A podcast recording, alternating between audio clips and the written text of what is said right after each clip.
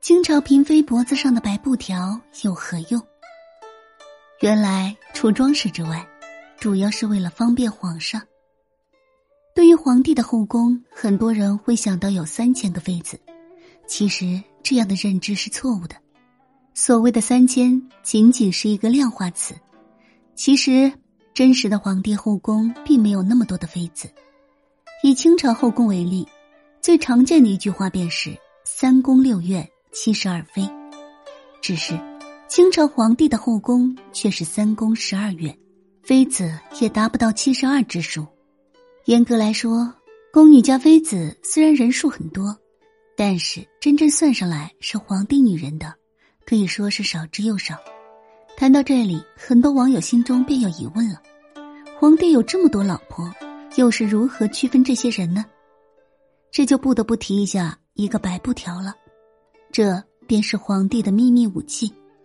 今天九九就和大家聊一聊这个话题，或许会刷新你的认知。早些年，如《如懿传》《延禧攻略》。这些电视剧赢得了网友们的追捧与高评价。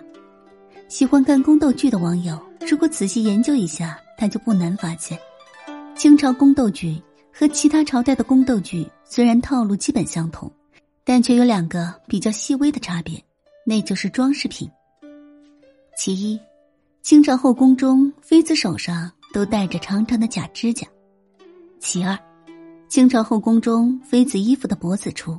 有一条长长的白布条，对此，很多人不明白这是怎么回事。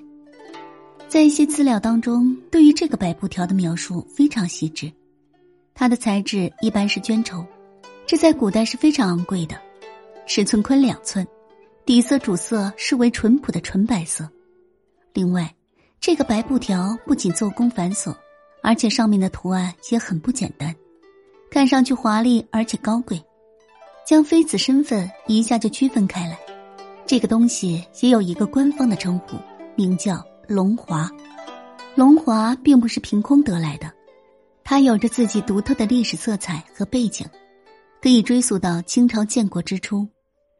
众所周知，清朝入关之前一直生活在现代的东北一带，以游牧为生，直至努尔哈赤建立后金，女真人才开始统一并强大起来。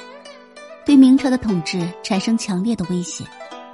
皇太极继位后，为了让女真更加强大，他便开始学习汉代的文化，涉及到了衣食住行各个方面。最早的时候，女真人生活在马背上，这就要求他们的衣着偏向于宽松舒适，所以他们的衣服是没有领子的。到了冬天，天气寒冷的时候，女真人便会找一个类似于围脖的东西。套在脖子上保暖。皇太极学习汉文化，甚至于满，甚至于满清入关之后，这类衣服出现了变化。如果皇帝的妃子们继续穿这一类衣服，那么便会露出白花花的脖子，与中原传统文化相违背。当然，为了延续祖宗的传统，这种衣服也不能丢弃。后来，一些人便想到一个办法。